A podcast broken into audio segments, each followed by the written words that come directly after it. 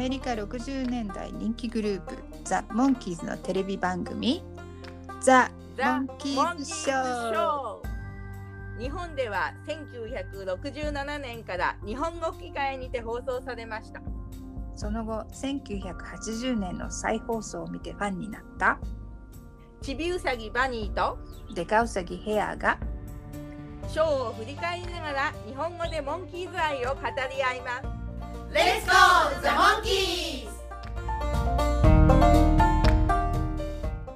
Let's go the monkeys ポッドキャストへようこそ。バニーヘアのバニーです。バニーヘアの部屋です。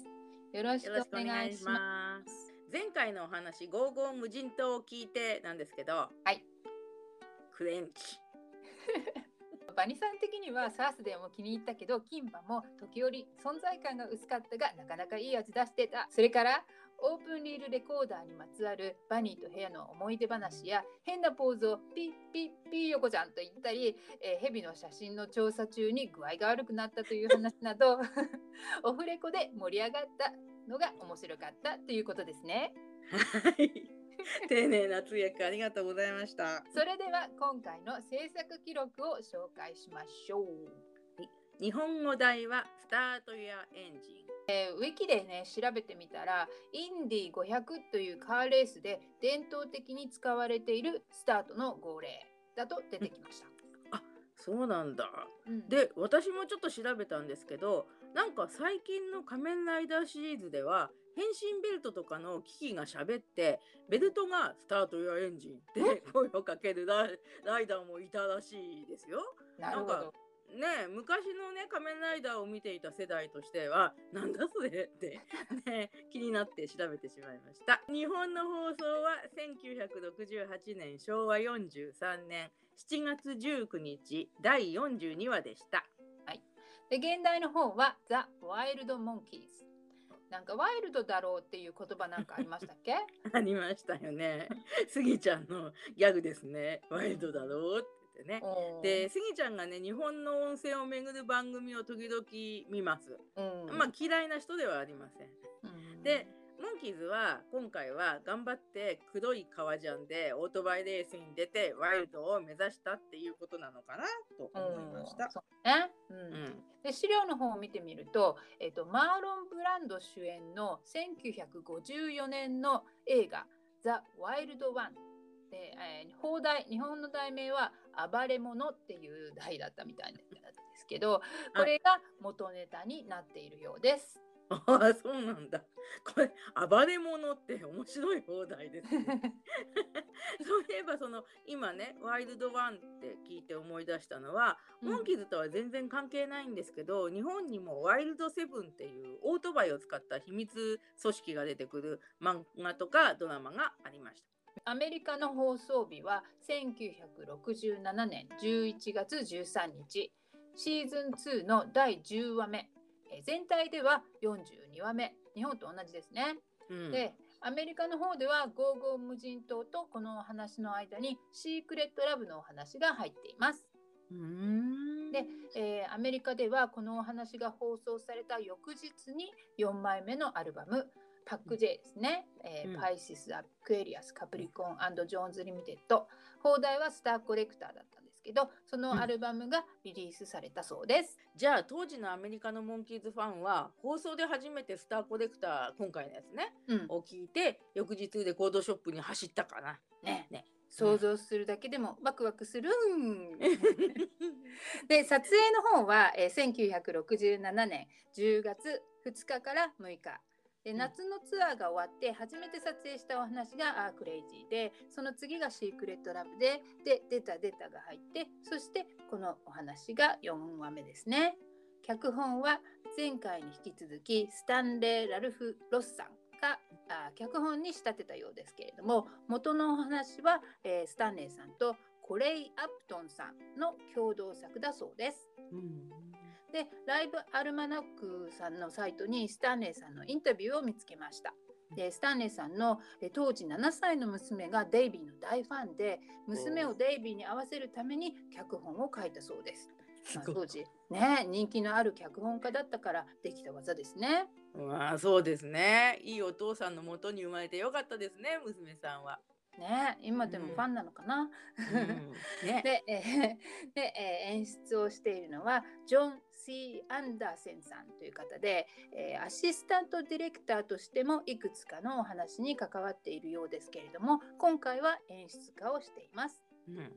でこのお話の挿入歌は「スター・コレクター」と「Going Down」どちらも、えっとアメリカの方ではショーで流れているのは初めてで、えーうんオープニングで曲がいきなり流れるっていうのはこのお話だけです。はい。いきなりゴーインダウンが始まるのには驚きますよね。すごくかっこいい映像なんだけど、うん本編のモンキーズよりもこのゴーインダウンを歌い踊るミッキーの方がよっぽどワイルドに見えます。うん、そうだね。うん早口言葉みたいな歌詞を流れるように歌いながら滑るようなステップで本当ワイルドですよね。本当だね。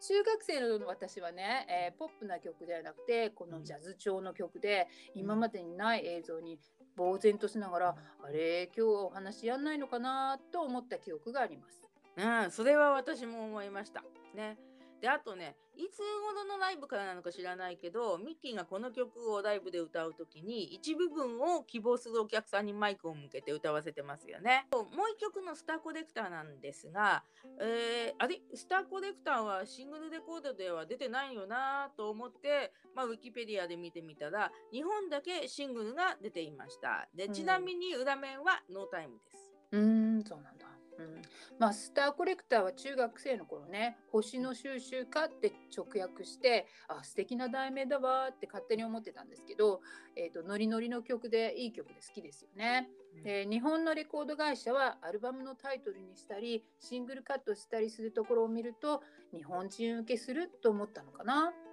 うん、そうかもしれないですよね。うん。でまたあのモンキーズ全盛期は LP レコードに手が出せない年少のファンが多かったって聞いたのでそういうファンたちのためにも日本独自のシングル版があったのかなとも思います。でも選曲理由はちょっと明確にはわからないですよね。で私もね大人になってからも星の収集かと思ってました。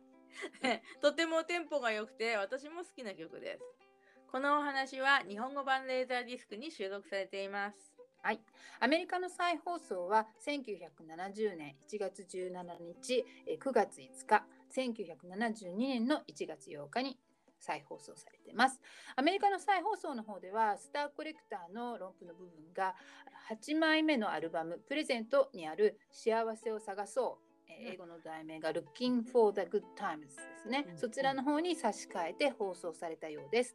アルバムは1969年10月にリリースされたそうなんですけれどもこの曲自体は、えー1966年10月にレコーディングされていました。ちょうど3年経った後だったんですね。へーでボビー・ハートさんのインタビューで、えー恋の終列車に似ていたからかなって言ってました。はあ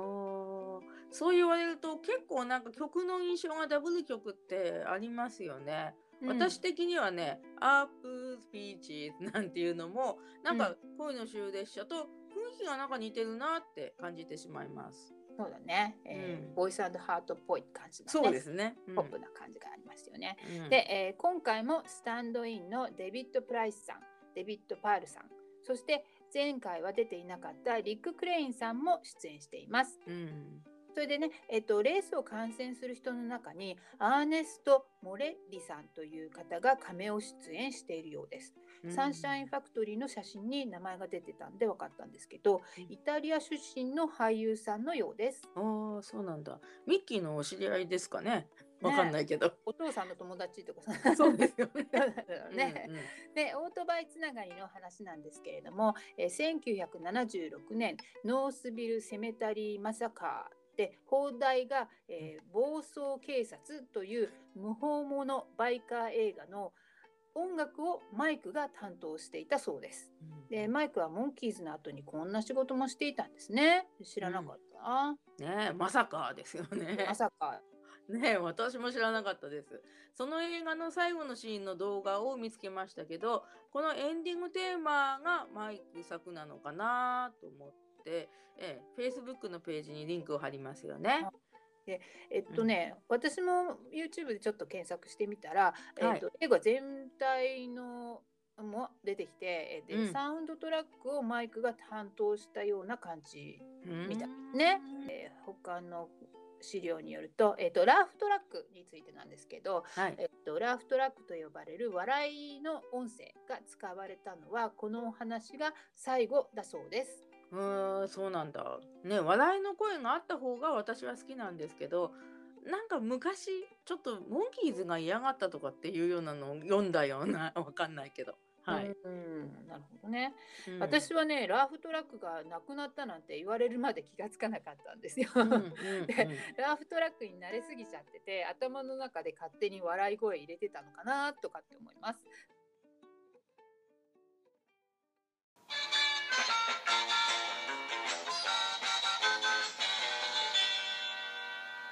さっきも言いましたけど、ゴーインダウンがいきなり入ります。はい。で、この映像で着ているミッキーのブラックなシャツなんですけど、モンキーズショーの他のお話やライブでも着てるかな？なんかそんな印象があります。で、あと33か3分の1レボリューションパーモンキーのあのメロディーがオリジナルと違う I'm a Believer。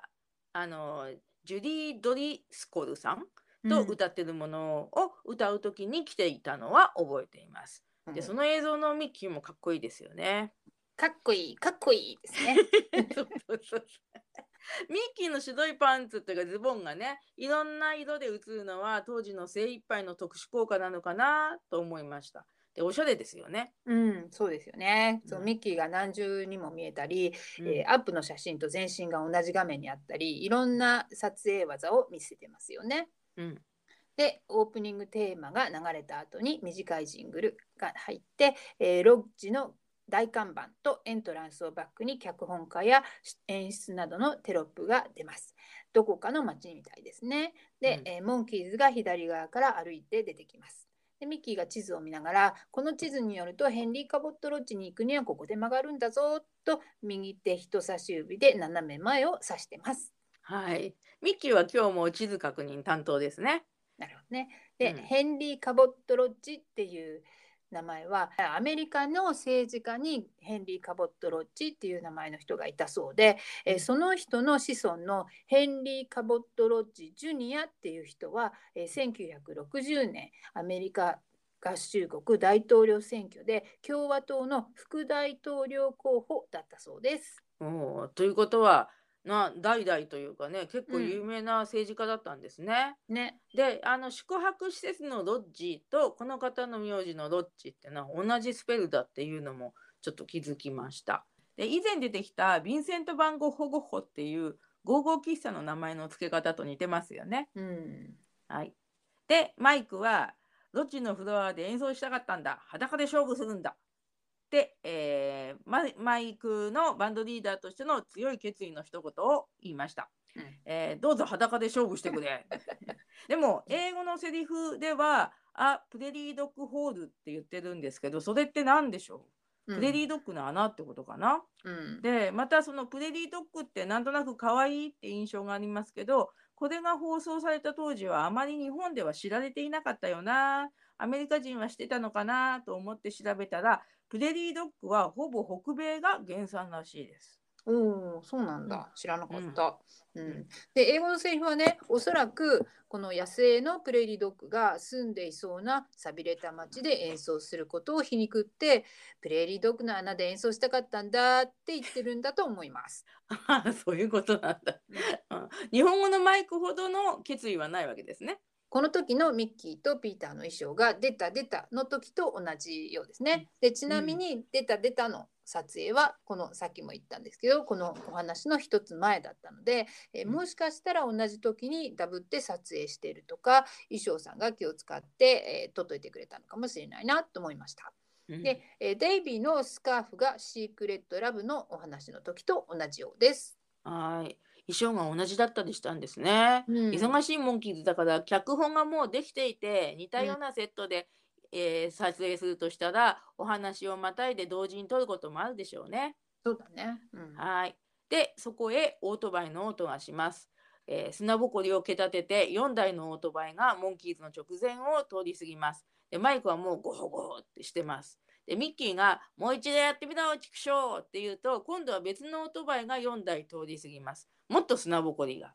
激しくなります。でデイビーはミッキーに「そんなこと言うからだよ一言多いよ」って言うとミッキーは、えー聞こえないと思ったんだよ」するとマイクが「おい水水」と言いながら胸を押さえて水を欲しがるので、えーミッキーがピーターに「車から水取ってこいよ」と指示します。でピーターは車の方に走っていきました。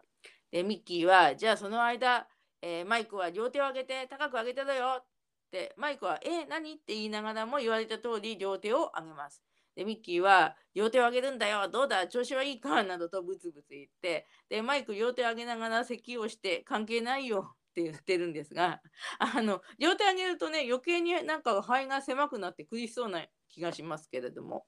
で、えーミッキーは右手でお尻のポケットの中のものをもどもど出そうとしながら「よーしじゃあ待ってそのまま咳してろよ」そしてついにポケットから小さいピストルを取り出しピューッとマイクの横っ腹に突きつけて「手を下げるな!」って言うんですよね。うんでピストルがなかなかポケットから出せなかったミッキーは「お疲れ様でした」って感じです。そうだね。それ言われてよく見てみたら、ピストルを出した後にポッケに戻せなくて、ずっと片手に持って演技をしているミッキーにもお疲れ様ですね。よく気がつきましたね。うんでデイビーが「こんなバカらしいの生まれて初めて見たよ」って言うとミッキーが素直に「よしやめた!」でピーターが戻ってきて「どうしたの？強盗かい?」と言ってマイクにコップに入った液体を差し出して「ほら水」って言います。でマイクはコップの液体を一口飲んでコップをデイビーに預けて慌てて一人だけ右の方に行ってもだえます飛んだり跳ねたりして「イーハーヒヒーホーイーハーホー」でマイクのマイクを見ている3人も驚いててひとしきりもだえたらえー3人のそばに戻り高い声で「え何よブヒッ!」ブハって言って元の声に戻って「おいなんだいこのどこの水だ?」って聞きますね。で、うんマイクの頑張ってる演技や、えっとマイクも根津沢潤さんも声がが裏返るところが面白くてうまいですね。面白いですね。もだえる時に一人だけ遠くに行っちゃう変な人ですね。うんでそれで私が思い出したのは中学時代のことなんですが、えっと、同級生たちとちんたら学校から帰ってくる時に私は自分のソックスが下がっているのに気がついて突然10メートルぐらい前方へダーッと走って立ち止まって同級生が歩いてくる前にソックスをこうよ上げていたんですけれども で友人たちはね最初何事かと思ってびっくりしてましたね。目に浮かぶな。は いで、えーピーターはマイクの問いに答えて「水は車から取ってきたんだよ」と言います。でマイクは「車のどこから持ってきた?」ってまた聞くとピーターは「ラジエーターだよ」というのでミッキーはすごい顔で驚いてビヤーって言ってます。で デイビーはミッキーに「オーバーだなガソリンタンクから取ってこなかっただけまだマシだよ」するとピーター「そうそうガソリンタンクだった!」と爆弾発言をしたのにミッキーはいきなり正面を指さして大声で「おい看板だよ!」って言ってねあのピーターが大声ですごい告白したのに一同スルーなんですよね。でさっき一番驚いたミッキーが一番スルーしていますよね。でで4人はさっきから目の前にあったらしい縦札のところに寄っていき、えー縦札を読みます。ヘンリー・カボット・ロッジおよび墓楽しく死にたい方はどうぞって言って4人は正面を見きます。でこれで思い出したのがニュージーランドのとある小さな町の国道沿いにスピード落とせの表示の次にこの町にはノードクターノーホスピタルあるのは霊園一つだけワンセメタリーという表示を見て笑ったのを思い出しました。ユーモアのあるメッセージで車のスピードを落とさせる警察の作戦いいですね。ね。はい。で、えーマイクは一人だけアップになりカメラに向かって話します。今の聞いた出だしが良くないね。この物語は初めから 波乱を含んでおります。うーんっていう。もう本当に波乱を含んでるよね。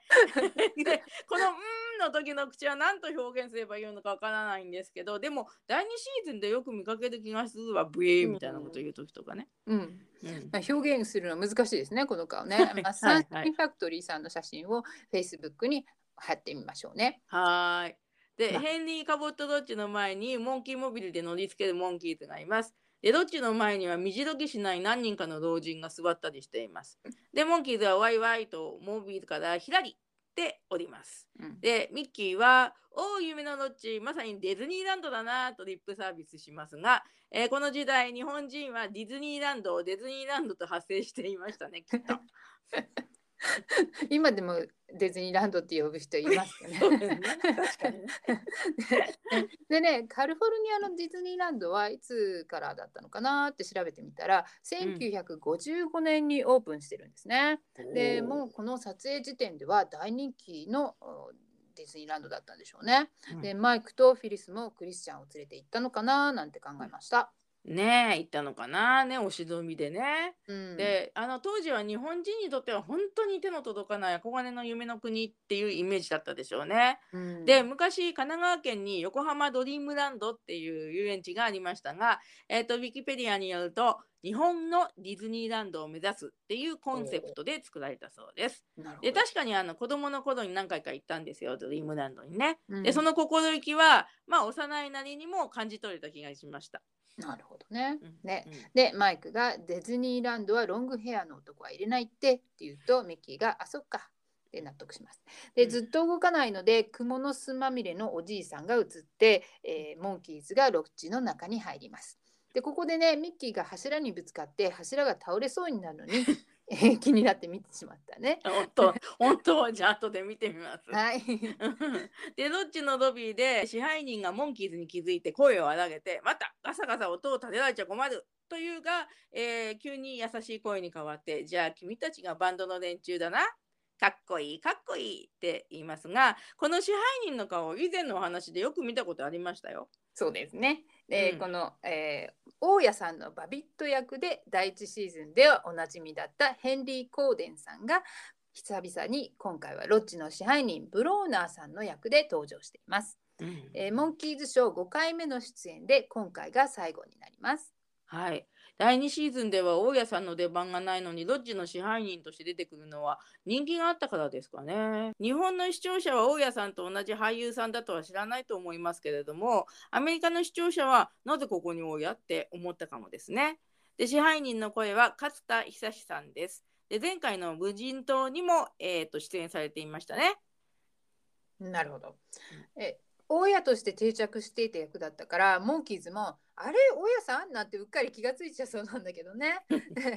かっこいいって訳されている英語のセリフは「wonderful」ですね。おお、ワンダフォ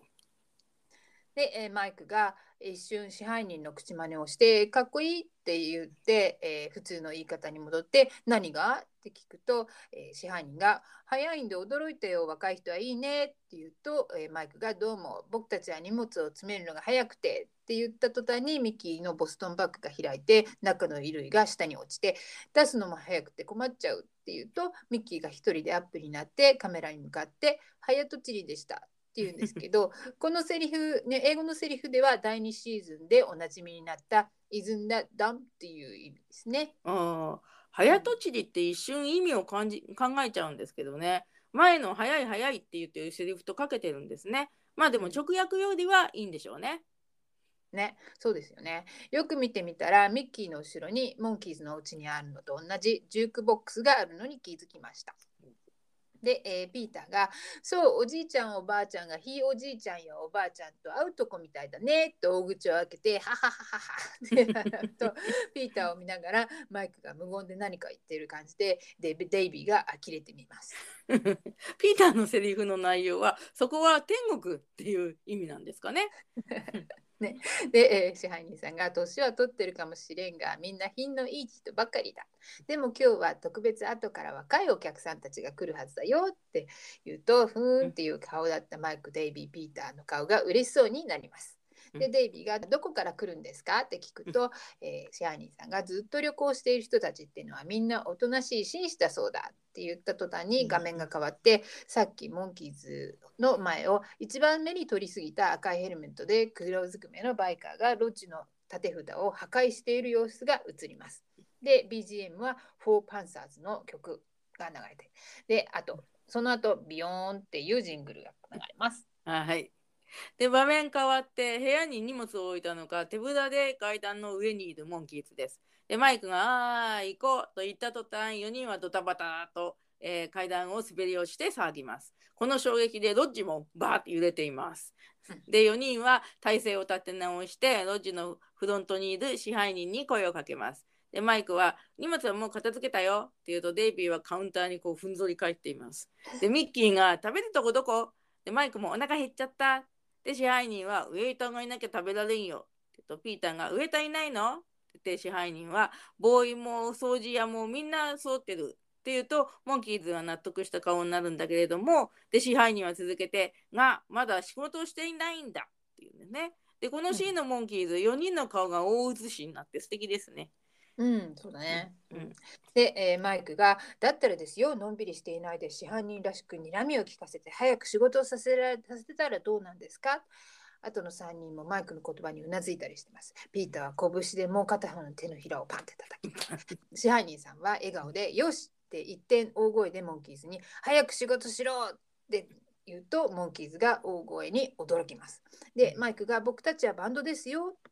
はいね、で4人が大写しの時はデイビーはちゃんと立ってるんだけどカメラが引くとカウンターにふんぞり返ってるんですよね。で支配人はバンドなんか雇った覚えはないというのでモンキーズは驚きます。わしが雇ったのはウェーターや掃除をやるボーイでその連中がたまたま楽器を弾いたり歌ったりできるだけだ。かっこいいかっこいいって言うとミッキーが「そうだったのかこりゃいっぱい食わされたぞ僕たちがピーピーしてるのにつけ込んで辛い仕事を全部やらせようって言うんだな」でモンキーズは支配人に文句は言ってますけども一瞬でウェーターや掃除婦の服装になってでマイクのシャツはそのままなんですけどねで一斉にモンキーズ叫びます「モンキーズの敵!」って言ってねでこのデイビーのウェーターの衣装はバイバイブロードウェイのブロニスド・カリノフスキーさんと同じものなのかな で大家さんは大家さんの役じゃなくなっても相変わらずモンキーズの敵なんですね。そうだね。うんえそのモンキーズの敵のブロノさんが「かっこいいかっこいいおい一番うるさいの」って言って、えーマイクが「僕?」って聞きます。で、えーお前はそうだな投げしてでもやってくれ」って言うとポンっていう音がして マイクは一瞬にして小さい弦楽器を加えてます。うんでマイクが口から離して唾をプププって言って「うーかっこいい」って。で、えーミッキーが「じゃあみんな雇われて働きますからなんか食べさせてくださいよ」って言うと支配人さんが「冗談じゃない」ってモンキーズが驚く顔して「えーボーイの分際でそんなことを言っていいのか？餌は仕事の後だ早くお大事なお客様のお世話をしろ」と扉の方に手を差し伸べるとモンキーズが「お客様?」って聞いて、えーガシャンガシャンガシャンと音をした方を一斉に見ます。はい。この支配人とモンキーズのこう顔の向き右とか左とか合ってるのかなって一瞬思ったんですけどまあ合ってるんだね。うん、でするとさっき縦札を壊していた4人のライダーがバイクごと1人ずつロビーに入ってきます。でミッキーは特に怖がった顔で「あれが?」って聞きます。でライダー4人の恐ろしげな様相が1人ずつアップになるとモンキーズみんな怖がります。で支配人はフロントカウンターから出てきてモンキーズに「早く行ってどんどんサービスしろ!」でピーターがサービスだってでミッキーは怖いとは言うものの最初にライダー A1 番目のライダーに近づいてで、えーお荷物をお持ちしましょうかどうぞ鍵をって言うとライダー A がミッキーの方に自分のカバンを投げかけますがでミッキーはカバンの重さにゴーンと崩れ落ちます。でこのカバンなんですけどなんか小さいランドセルが2つつながってるように見えて片側の肩にかけるようになっているんですね。でうんなんというカバンなんだか、なんか江戸時代の日本の振り分け荷物っていうものにも似てる気がします。はい、で調べてみたらバイク用サイドバッグというものだそうです。おお。うん、でデイビーがピーターにどどどうしたらいい？って聞くとピーターが「ご自由に僕のお客とっても優しいのよ」って言うんだけど、うん。英語の方では、えーゲストとあの推測っていう意味のゲスという単語をもじったダジャレが入っているのでピーターが笑いながらデイビーのことを肘でつついてデイビーと支配人がしらけた顔をしています。そうなんだ。で支配人はピーターとデイビーのすぐ後ろにいてなんかわかんないんだけど心なしか楽しげにちょっと私には見えてしまってもうモンキーズショーに大家が出てこないことを知ったヘンリー・コーデンさんがあと1回でいいからモンキーズと共演させてって頼み込んだから支配人役で出てきたかなとも思っちゃいます。妄想が膨らむね。そうなの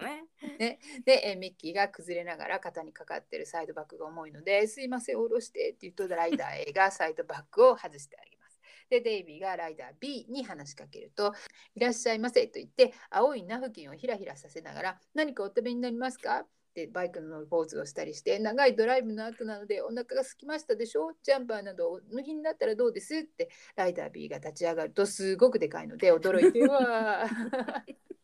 でピーターがライダー C に「お疲れでしょ？埃っぽい道をお走りになって」って掃除機をライダー C の体にかけるんだけどライダー C がピーターから掃除機の絵を奪い取ってボキッと折ります。で、えーマイクがライダー D に対して弦をポロンポロンとしながら歌を歌って「ここは楽しいロッジよまた来てちょうよ」って歌います。これ英語でなんて言った言ってんのかなと思って英語の歌の歌詞にね、えー興味を持って翻訳してみたら、えーマニーホールドのように座っている姿は見るからに美しいですね と出ました。でマニーホールドっていうのはなんかねバイクのエンジンの燃焼に関わる機関っていうか書いてあったような気がするんですけどよくわかりません。わかんないね、私も。うんでも、また来てちょうよの方が面白くていいですね。面白いです。で、ちなみにこの楽器はリュートだと資料の方にありました。うん、はい。でミッキーはライダー A にオートバイをお部屋に運びましょうで、えーバイクをこう持ち上げようとするんですが持ち上がらずに苦しんでいます。まあ痩せっぽちだから最初から無理なんですけどね。でピーターは小さいほうきでライダー C の体を履きます。今度は掃除機では取れなかったものを取りますから。するとライダー C はほうきを取り上げてまた壊します。乱暴ですね。でデイビーがライダー B から逃げようとしてマイクにぶつかったのでマイクが「おいどこへ行く気なんだ?」って聞くとデイビーが「調理場へ食べ物を取りに行くんだよ」って言うとマイクが右側を指さして「調理場は向こうだよ」って言うとデイビーは左側を指さして「逃げ口のついてるのは向こうなんだよ」するとマイクとデイビーは人差し指をフェンシングのように交差してちゃんちゃんちゃんってやります。かわいいですね。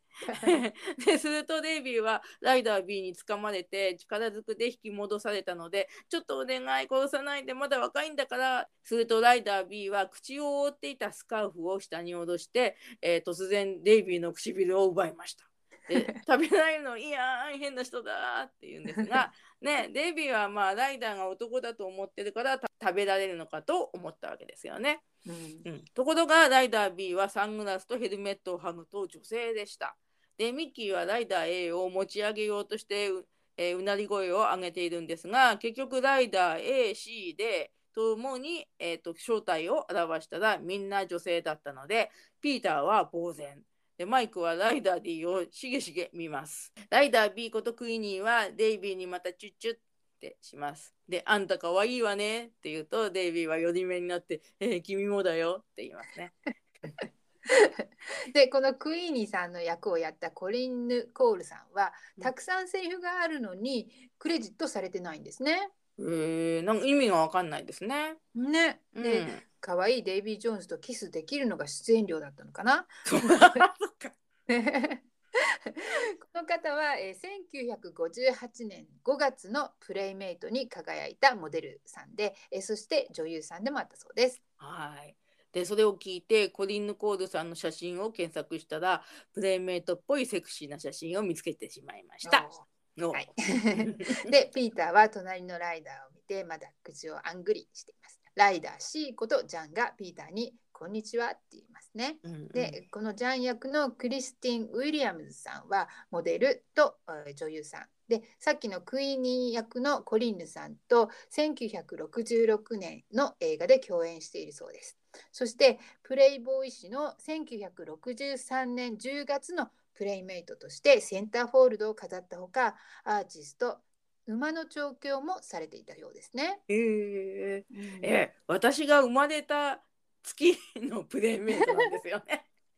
ピーターのことをガキっていうはずだと言ってもこの方の生年月日を調べたらピーターよりも年下だということが分かりました。うんで、えーピーターが突然喜んで「いらっしゃい!」って言ってななんライダー A ことなんがミッキーに「あんた可愛いじゃない?」って言います。で英語のセリフの方はね、えーなんがね「You are cute fuzzy」って言ってます。今回もミッキーの髪型からファジーって呼ばれてますね。うーんねそれ聞いて後のシーンでもミッキーのことをファジーって呼んでるのを見ました。はい。はい。でこの男役のキャロル・ワーシントンさんは、えー1950年代のコメディ番組「ザ・レッド・スケルトン」にレギュラー出演されていたようです。うんこのお話と同じ年の1967年公開のミュージカル映画「努力しないで出世する方法」にも出演しています。はい。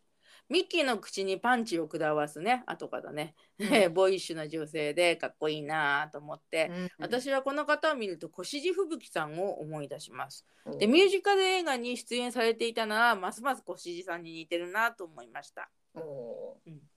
で、えーライダー D ことアンがマイクに「あんた背が高いのね」って言いますけど、えーこのアン役のジニー・ガンさんはニューヨークの俳優養成所の出身で舞台や映画テレビと幅広く活躍されて、えー後にジェニファー・ガンと改名して活躍されていたようです。うんマイクと絡む女優さんでなかなか貴重ですよね。うんでジェニファー・ガンさんっていう方のウィキペディアの写真白黒だったんだけどなんか好きだなと思ってね Facebook に貼りたいと思います。はい。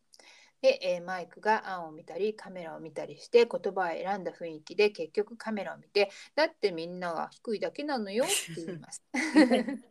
マイクに対しては身長が高いぐらいしか話題がないのかなと思っていました。うん、英語のセリフだよね。なんで変な顔するのって聞く案にマイクがなんか訳しや訳しにくいんですけど妄想を見てるとお仕置きされるとかなんかそういう感じの意味のことを言ってます。まあうん翻訳さんは生みの苦しみで背が高いネタを出したのかな？ああそうですね。うんで支配人はフロント前から怒鳴りながら来ます。みんな何をふざけておるかサービスをするために雇ったんだぞお客さんを喜ばせろすると「はいいらっしゃいませ」などと一斉にごちゃごちゃ言いながらモンキーズはレディースライダーたちを部屋の方に案内します。でデイビーは大サービスでクイニーをお姫様抱っこしようとして「よこだしょ!」って言うとクイニーは驚いて高い声で「あー!」って叫びます。でクイニーデイビーはクイニーを抱えてよどよど歩きます。で支配人はサービスしろと言ったのにデイビーにはそこまでしなくていいのと言います。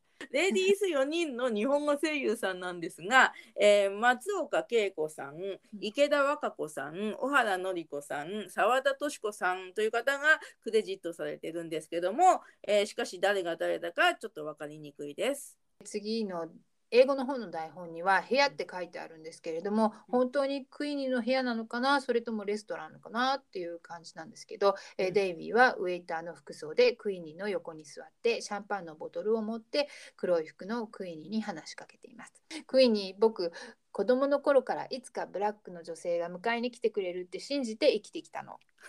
そうだったんだ。今までショーを40話以上見てきたけど、それは知らなかったですね。ね。うん まあ、デイビーはどんな女性も口説けるっていう技なのかな。で「埃だらけの君を見た時は」って言いながらボトルの線を開けようと踏ん張ってるんだけどその人が来たってことに気づかなかったってでも中身を見て目が覚めた気持ちうんぐっわっとかって言ってるとクイニーが無言でデイビーからボトルを受け取って、えー、と線を口でポンと開けます。で線を飛ばすとヒューって飛んでって支配人の口にポンって入ります。はい。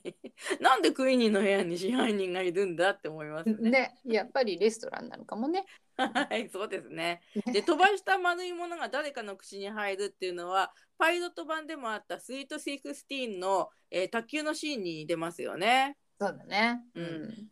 で、えーアンの部屋かな。ね、うんアンとマイクが盛り上がった雰囲気で、えーアンが「あんたを見てるとね私彼のこと思い出しちゃうのよ」って言うとマイクが「うんうん」ってカメラを一瞬見て「そんな気がしてたんだよ」って、えー自分の方をマイクの鼻にあくっつけてアンが「悲しくなったらいつでも頼れる彼彼なの」って言うとマイクが「思いっきり泣いてくれ胸に顔をうずめて泣きたまえ」ってこんなこと言われてみたいよね。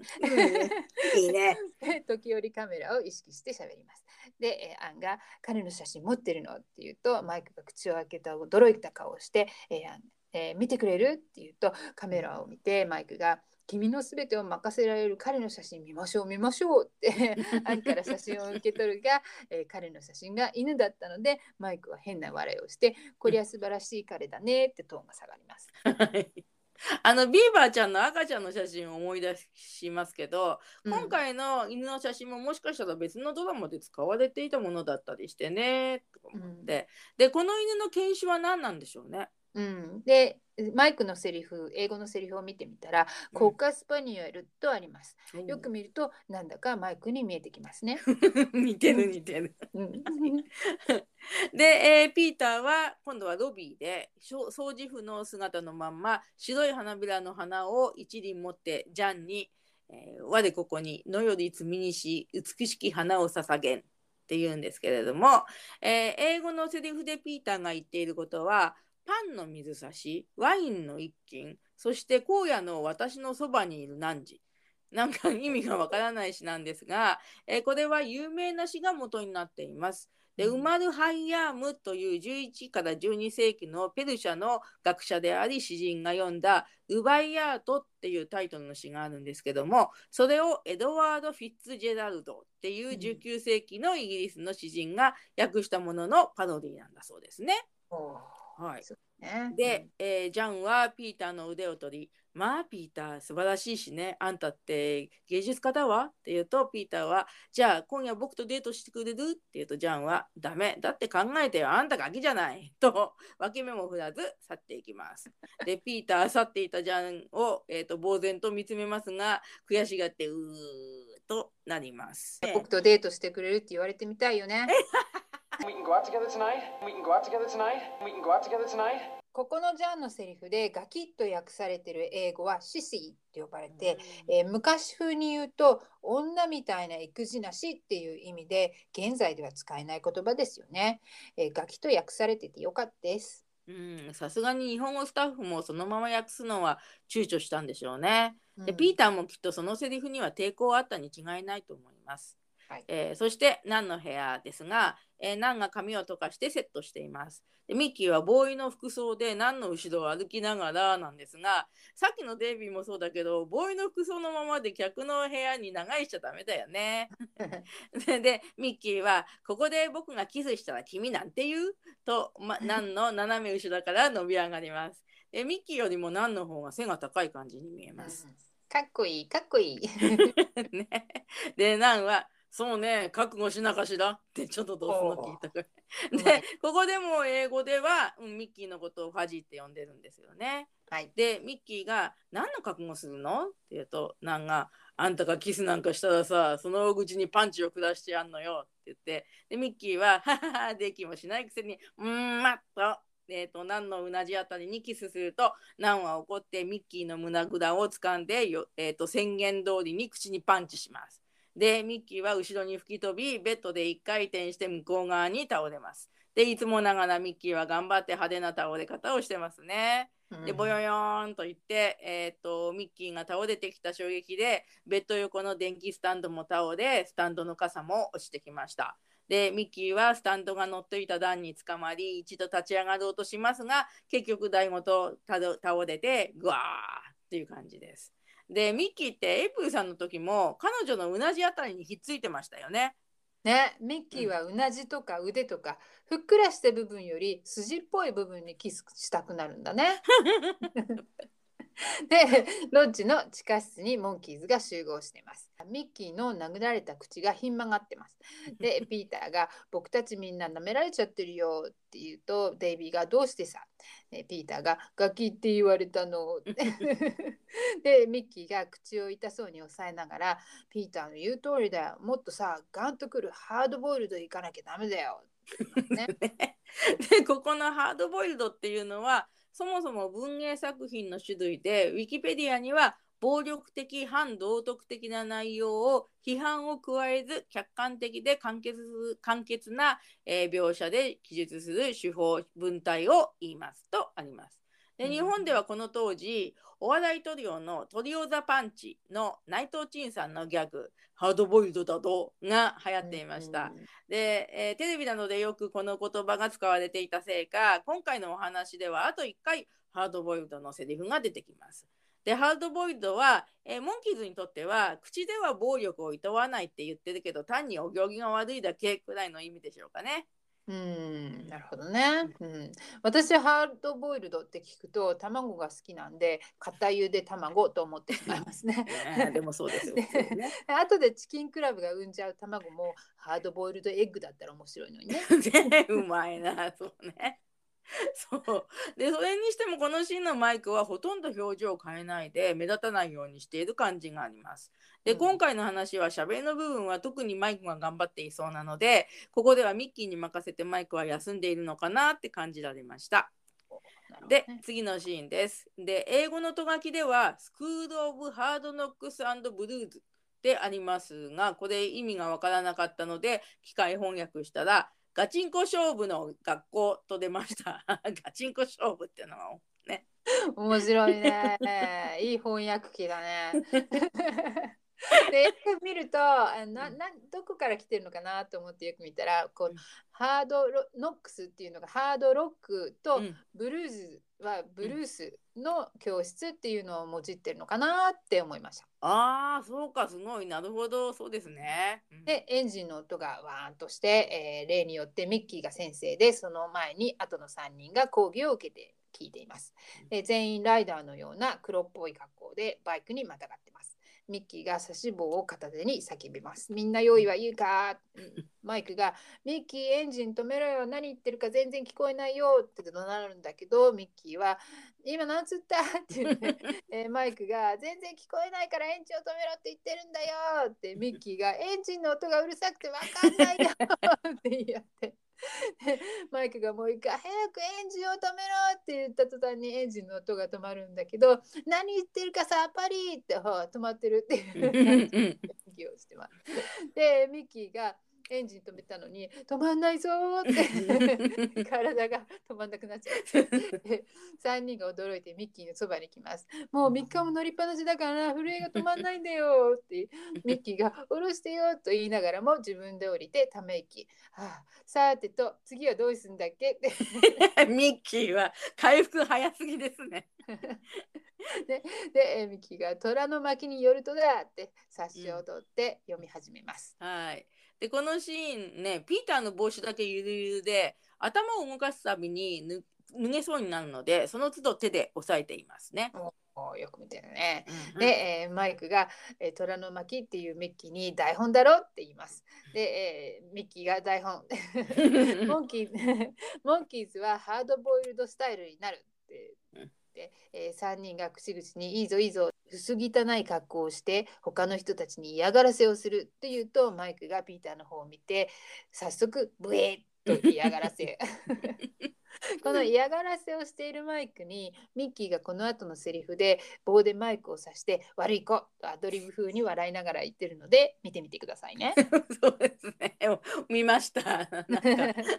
でマイクの突然の嫌がらせにピーターはうとかって驚いててでミッキーが一瞬ふってなんか受けてるんですよね。でそしてマイクを叱るアドリブがあってなんかでも嫌がらせをしている生徒を叱るなんていうのは全然ハードボイルドじゃないですね。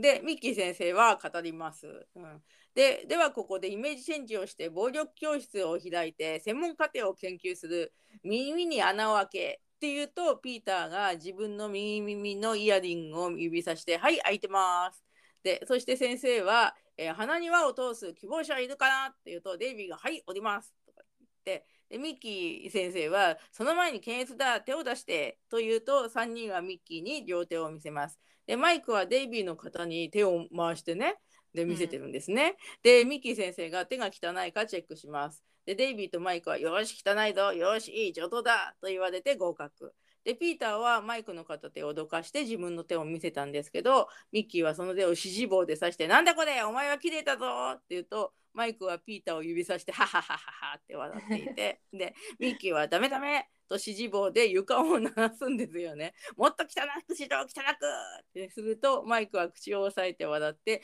ピーターは泣き顔で「うーん」って言ってでミッキー先生が「綺麗な手をして泣くなよ!」って言います。でこの辺の優しいミッキーのセリフの言い回しうまいですよね乗ってますよね。うんね、5秒以内にイメージチェンジしろとミッキーに言われてピーターは「はい」と言っていなくなり両手の指を茶色い絵の具で汚して帰ってきます。でピヨッととかして「どうこれで?」って言うと、えーミッキーが「おい見ろよこういう手でないといかんだ」「あれ？お前か？驚いたな さっきの落第生が今優等生だよ」って。デイビーがすでにピーターの手の絵の具を自分の手につけてます。で、えミッキーが虎の巻によるとだぞ。ピーターはあっという間にイメージチェンジに成功すると書いておるんだよ。綺麗な落第生から見事に汚い優等生に変わった。お前はクラスの鏡だぞ。で、ピーターは絵の具で汚れた手を自分の顔になすりつけますね。で、デイビーがピーターに協力して、ピーターの顔に絵の具を塗りつけます。はい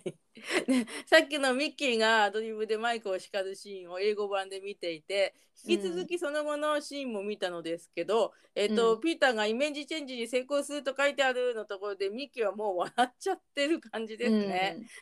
でデイビーもマイクも笑顔ですね。またピーターの手の絵の具を顔に塗りたくる時にすぐ横にいるマイクも参加してるイメージがなんかあったんですけど実際はピーターが率先して自分の顔に塗りつけていてそれに協力してるのはデイビーだったんですようんね。うんでそしてあのピーターの帽子がついに脱げてしまったら下に落ちないようにマイクが後ろから帽子を押さえてくれてました。愛を感じますね。ね、優しいね。ねで、えー場面変わってロッチのロビーで、え4人のレディースたちはモンキーズと同じように階段から崩れ落ちます。で、ロッチ自体もまた揺れています。で、レディースはそれぞれ違う色のおしゃれなワンピースを着ていてファッショナブルです。うんで、モンキーズはレディースを、えー、と驚かそうとしてかな。でう、んライダー衣装で、えー後ろ向きに立ってるんですが、レディースの方を向き合ったら、彼女らがエレガントに変身していたので、それに驚いたのか、自分たちがうわーっと大声を出します。で、クイニーはモンキーズを見て、みんなそんな格好してどうしたの？って言うと、デイビーが、君たちこそどうしたんだよ。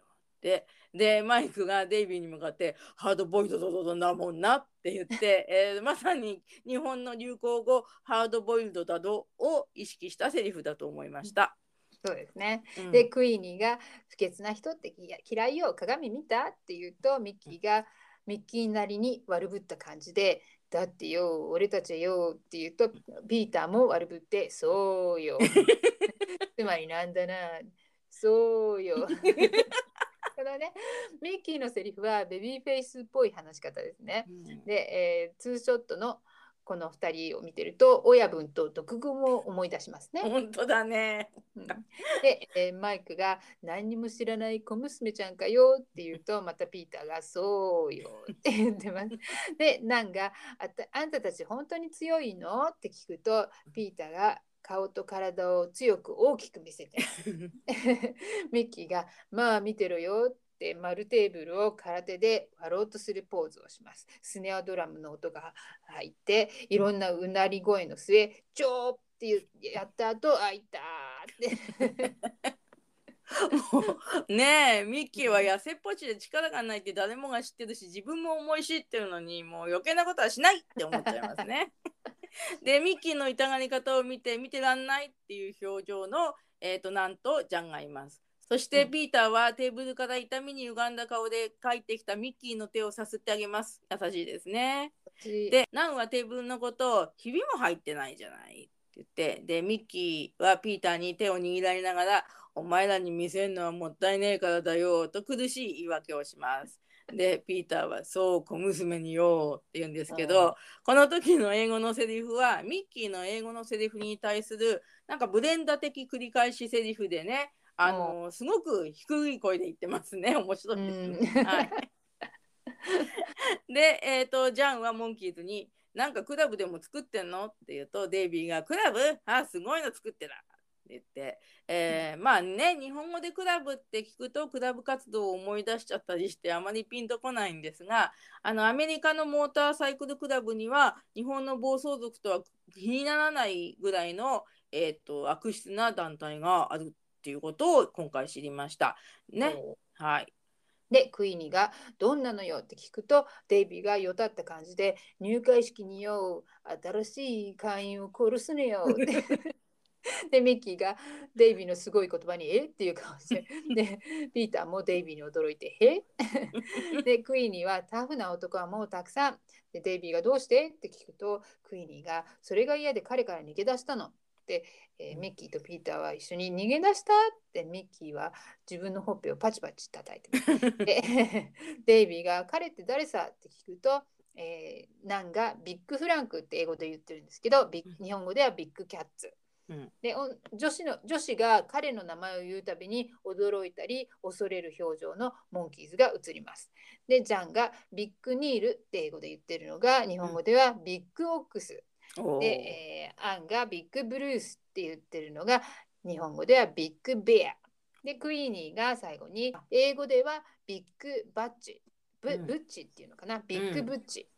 で、えー日本語の方ではビッグタイガー。でね、うん。えー英語の方ではブラックエンジェルズのリーダーよって言ってるんだけど、うん。えー日本語の方ではブラックギャングの親分よって言ってますね。うんうん、皆さん英語の配役と名前が違うんですよね、日本語とはね。ううん。んで日本人にはその凶暴な動物の名前の方がまあ分かりやすいですよね。ね。う、ん、でモンキーズは口々に怖がります。まあまさかタタタイガーとかうん久木山海岸でよたってる連中だよとか、ああのグループと同じとか言ってるんですね。でうん名前を聞いただけで怖がるなんてそんなにも有名なクラブのリーダーだったのねという気がします。そして思わず久木山海岸っていうのを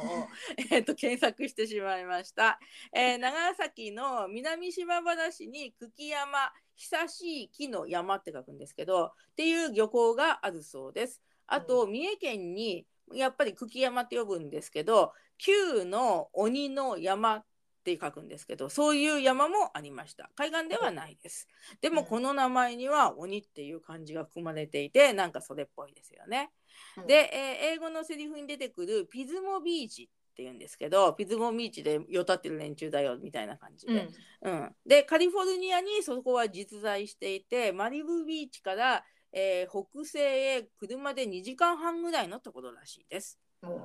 ありがとうございます。いっぱい調べてくれましたね。ね、で、マイクがタッタッタタイガーってデイビーがそうじゃないよねってまだ言ってますけれども、うんえっと、クイーニーが怖いんじゃないでしょうねって聞くとミッキーがそいつはそう簡単には教えられねえよな俺たち4人だけの秘密だって 怖くないって言い切らないところが面白いですよね。いいいい指摘ですね。ここはね実は「Don't tell me」って怖いなんて言わないでよっていうクイーンの質問に対して分かった言わないよって答えてる小ネタが入っています。うんでピーターがミッキーの言葉にうなずきながらも「こ怖い」ってデイビーが「怖いなんて冗談だ」マイクも「冗談が好きで困ってるんだよ」ってごちゃごちゃと怖いのをごまかしながら4人でエントランスの方に背を向けながら歩いていくと後ろからブラックギャングが登場してうんそれを見たモンキーズは「あー」と言いながら前にばったりと倒れ込んで何かが割れる音がします。うん女子たちは驚いた顔をしてます。ブラックギャングはブハハハハと笑ってます。ね。はい。でこの時に4人ばったり倒れるのってよく考えたら難しい演技なんじゃないかと思い始めちゃった私がいます。あの動作の速さもね4人ぴったり合ってるし倒れるのに全然躊躇がないんですよね。まあ、うん倒れても痛くないように分厚いマットでも敷いてあるんでしょうけどね。そうだね。うん、息がぴったり合ってますね。そうですね。が第2シーズン。で、えーこの時に出てくるビッグブッチっていう英語の役ね、えー日本ではビッグタイガーって呼ばれてますけれども、はい。この役をやってる方はノーマン・グラボウスキーさんという方で「タワーリング・インフェルノ」という映画、えー1974年のアメリカのパニック映画で主演はポール・ニューマンスティスティーブ・マックイーンさん出てたみたいなんですけど、はいえっと、日本では1975年に公開されたという映画に、えーこのビッグブッチ役のノーマンさんは出演されていたようなんですね。うんで彼はホットロッドと呼ばれる車が好きで車のデザインもしていて、えーテレビ番組の「サンセット77」に出てくるクーキー T という車をデザインしたそうです。おーだからクラボースキーさんの写真を検索すると、車の写真がたくさん出てくるんですね。うんうん、でその「タワーリング・インフェルノ」っていう映画は遠い昔になんかテレビで一回見たかもしれないけれどもまあストーリーは覚えてません。なんかスターがね、やっぱりでもたくさん出てくるっていう、えースターコレクターな映画ですね。でうん当時高さ高層ビルのパニック映画って珍しかったから日本でも評判になっていたと思います。で日本の声は富田康生さんです。で富田富田さんは「ウィラブママ」の時には大家さんの声を担当してましたね。また紛らわしいです、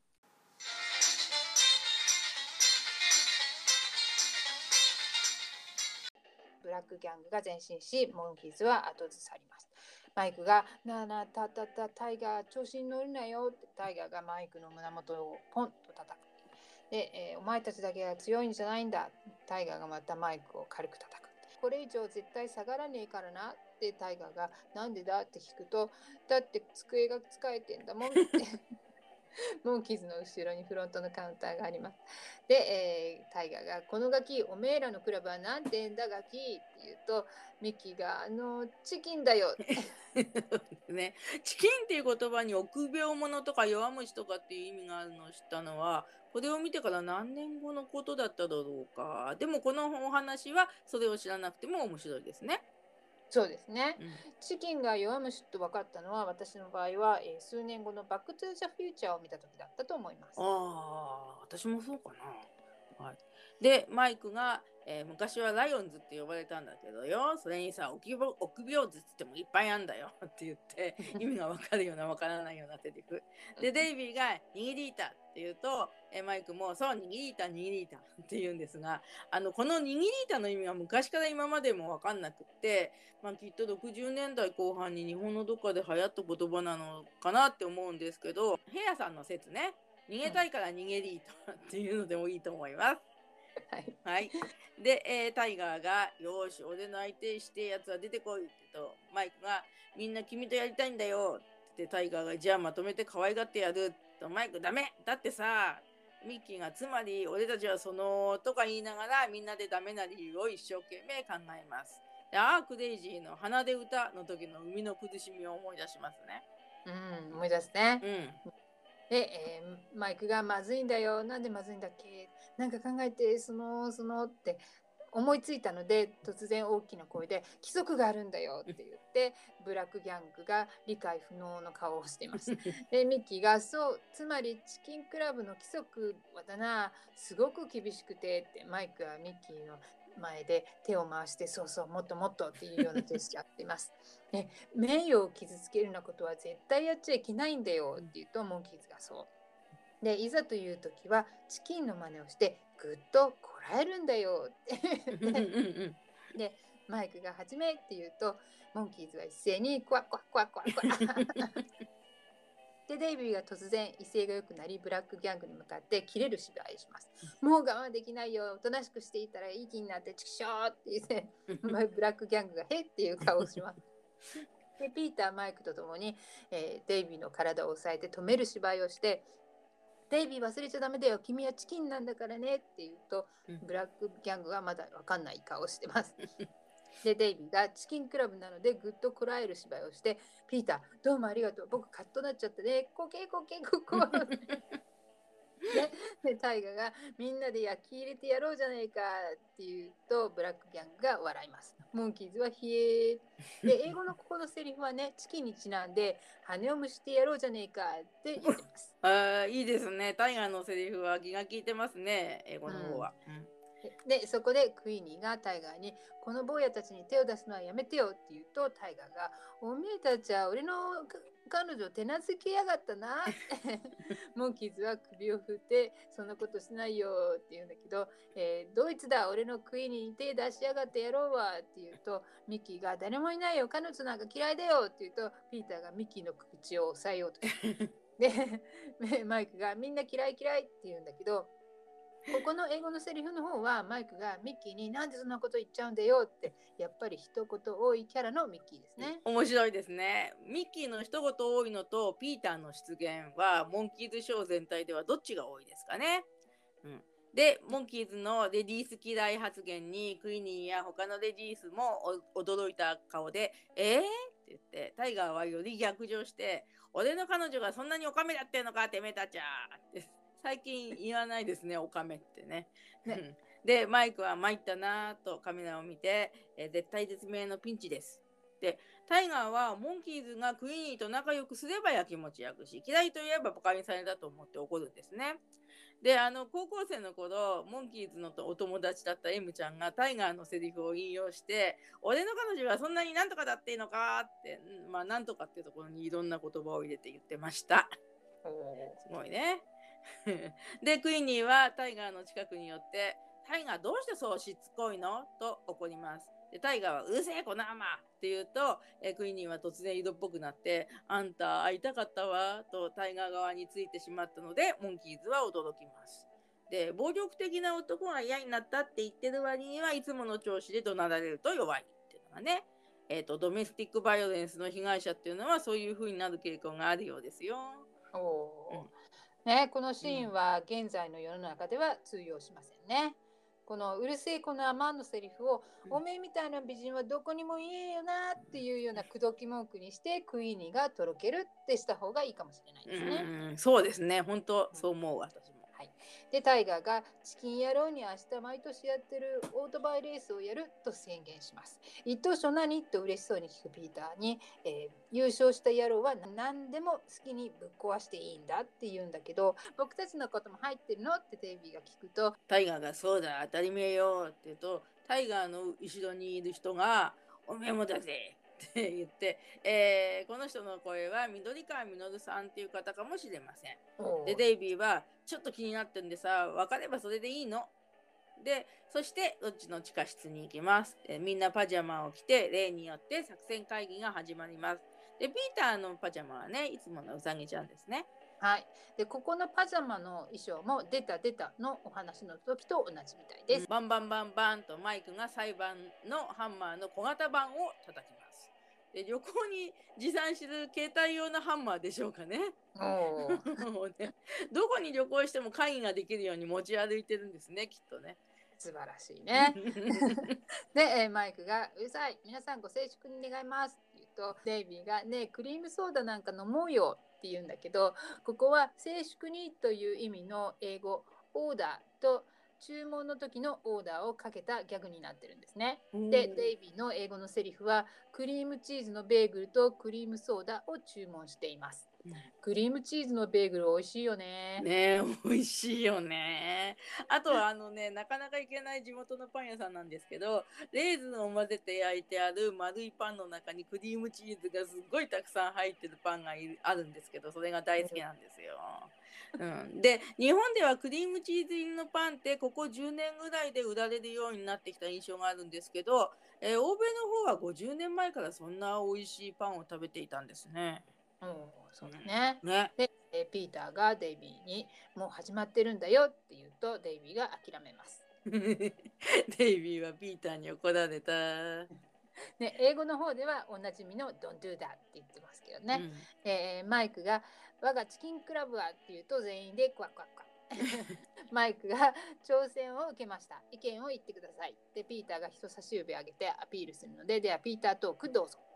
で、えーピーターは真剣な顔で戦いましょう。名誉の顔がありません。でテーブルをこし拳で叩きます。でマイクが何？って聞くと、えーピーターがマイクに問い詰められたんでだんだんしどろもどろになって「いやお尻」とか「いやとにかく尺なの」って言って、えーミッキーが寝そべっていたんだけど起き上がってきます。戦おう。ふ諸君はチキンであることを忘れたのか。で全員でクワクワクワ で戦争は憲法違反であるだけでなく問題解決の最低手段である。そして加えるにだ。喧嘩なんかしたら怪我しちゃうよ、う。似てる似てる。ミッキー戦争してる国に行ってやれ。その通り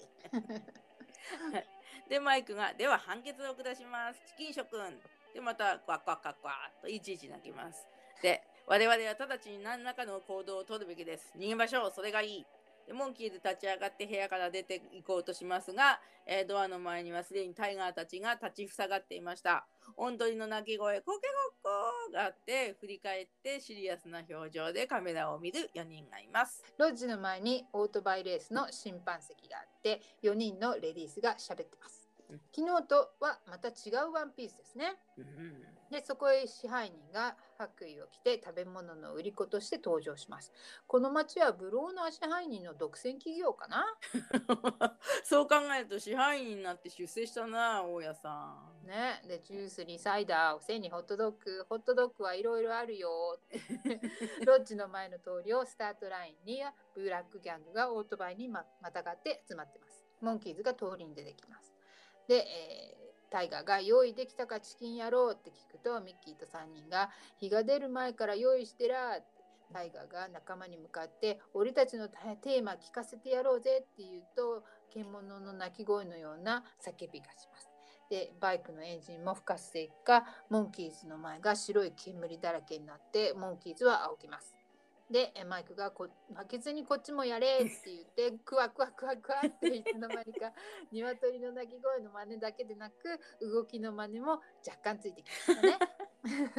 でタイガーが「そんな閉まらねえテーマ初めて聞いたぜ」って言うとマイクが「でもなギャングには卵は産めないだろう」と4人卵を取り出します。うん ミッキーミッキーかマイクかどっちかわかんないけど、うんえーかっこいい勝ちって言いますね。確かにここで4人でいきなり卵を取り出すのはかっこいい勝ちな面白いギャグですね。でも今まで温度の真似をしてたんじゃないのかな 卵 と思いました。で、えークイニーは審判席でマイクロフォンを握り少々緊張気味に宣言します。ご来場の皆様、ただいまより第4回ブラックギャングオリンピック大会を開催いたします。で、横目でナンに小声で、次は何て言うのって言うと、ナンは低い声で、スタートやエンジンよって言うと、クイニーが、スタートやエンジンって言うと、お出たっちゃ田舎の伊達男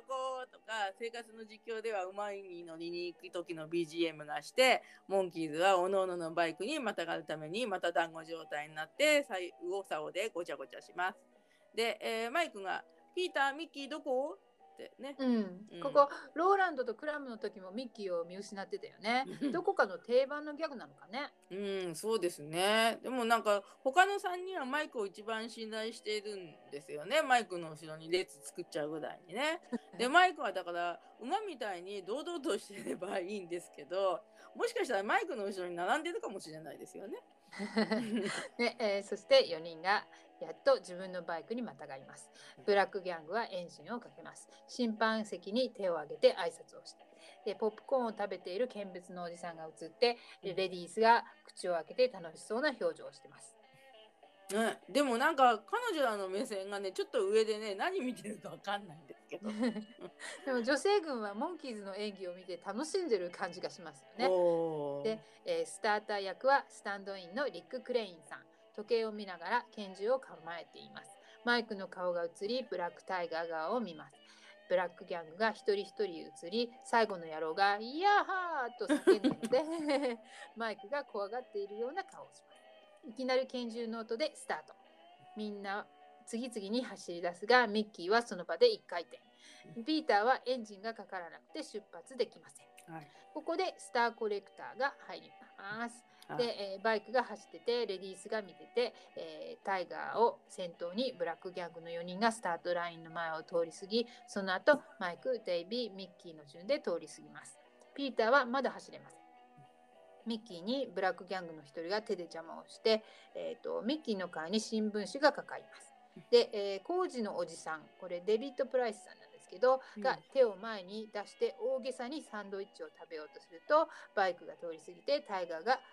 サンドイッチを奪って食べながら運転してます、えーブラックギャングのバイクにデイビーが迫ってきますはい。で、ピーターが発信できないので、いろいろな人が心配して寄ってくるんですけど、ピーターはヘルメットを地面に叩きつけて、もう走れないって感じですね。で、ミッキーの後ろになぜかいつもモンキーハウスにいるモンキーがなんか取り付いています。で、コロンビア映画の噴水の周りを走っているような映像なんですよね。噴水は映らないんですけど、で、えーデイビーはバイクのシートの上に立ちます。で、えーミッキーが歩いてきて、えー、とタイガーのバイクに木をくくりつけるんですがタイガーが走り出すと木が抜けて引きずられていっちゃいます。なんか邪魔してるのチキチキマシン猛レースみたいなんですけど で、えーと、ミッキーの体に鳥の羽のはたきをかけるスタッフのデイビッド・パールさんいるんですね。はいで、いよいよゴールで、タイガーとブラックギャングたちの後に、デイビー、ミッキー、マイクが続々とゴールします。はい。で、えー、フォーパンサーズのイエーの BGM が流れて、えー、モンキーズがやったと言ってレディースの方に手を広げてるんだけど、レディースはモンキーズの脇を通り越してブラックギャングの彼に抱きつきます。で、タイガーが初めにぶっ壊してほしいのはドイツだいってモンキーズは手を振ってごまかしながら「いや」っていろいろ言ってるんだけど ミッキーの英語のセリフの中にね一つ「口引きにする」って出てきますね。でタイガーがミッキーを掴んで「八つ咲きにしてもらいてえかオートバイで引かれてえか」うんね悪いオートバイクラブっていうのは本当にそういうことばかりしてるんでしょうね怖いな。うん、まあ世界中のオートバイクラブの名誉のためにフォローしますけれども健全なオートバイクラブもたくさんありますよ。うん、はい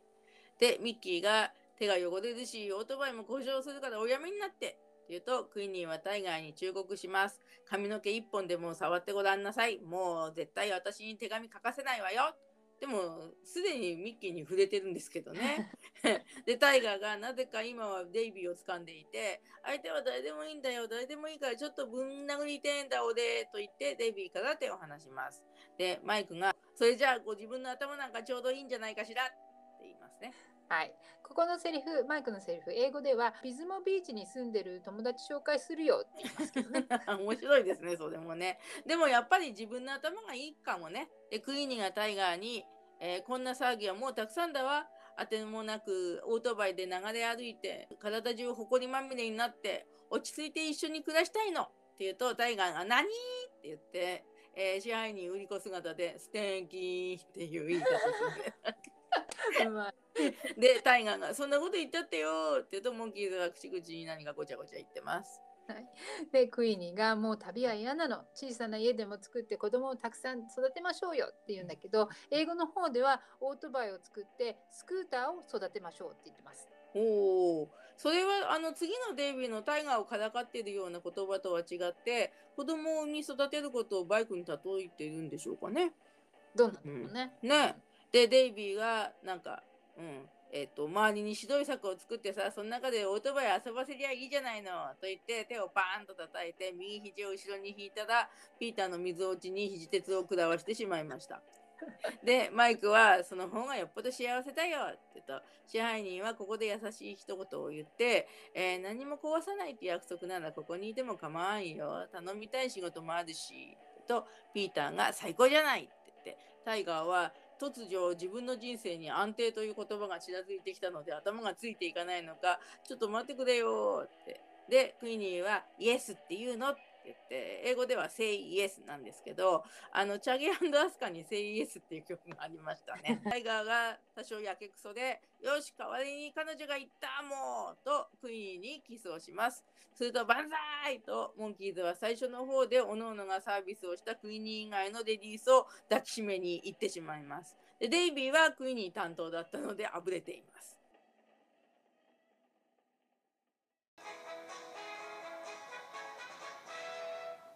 日本放送42話目終わりました。Start Your Engine はいかがでしたか？はい。あの最初にねヘアさんがミッキーのセリフの「戦争は問題解決の最低手段である」っていう言葉にすごく注目してくれてで私はこのお話の日本語セリフって結構そのカセットテープで聞いてなんとなく覚えていたんだけれどもあの意味を考えないで暗記してるからそういうことに全然気がつかなかったんですよね。うん、で今世界がなぜかそういう状況なので本当にそうだなってヘアさんの言葉に思いました。でこういう殺伐とした嫌な空気を多少の育児なしと思われてもチキンクラブのような国が出てって打ち破ってほしいんですけどね。そうですね。で最近なんですけどミッキーがロシアの人たちへメッセージを語る動画を見ました。うん、あそうだったんだ。被害を被ってる側でない方へのメッセージって今まではあんまりなかったですよね。でそれからね、えー、ミッキーが77歳になった今も「Going Down」をかっこよく歌っているライブの動画も上がっていました。うんね日本ではね、えー、3話続けてのラブラブエンディングだったんですけど、はい。えっ、とみんなの愛で地球を救いましょう。はい。パチパチパチパチパチ。はい。はい。それでは次回のお知らせです。エピソード43。日本放送第43話目、ガンファイトです。はいえー、キモサベですね。素晴らしいね。クレンチで始まって、キモサベで締めるとは粋ですよね。私はこのお話をテキサスのおばさんと呼んでいます。ガンファイトっていう題名だと、真昼の血統ちゃんのお話を 混乱してしまうんですよね。勘違いしますよね。あと、アークデイジーとも勘違いしやすいです。うん、あとギャングをノックアウトもね。ううん、そうですよね。そう。でね、私も思い出したんだけど、私はこのお話のカセットテープのタイトルを Yes, Texas にしたような覚えがあります。うん、なるほどね。うんはい。それでは次回のエピソードでお会いしましょう。せーの、の Let's go! The The Monkeys! Monkeys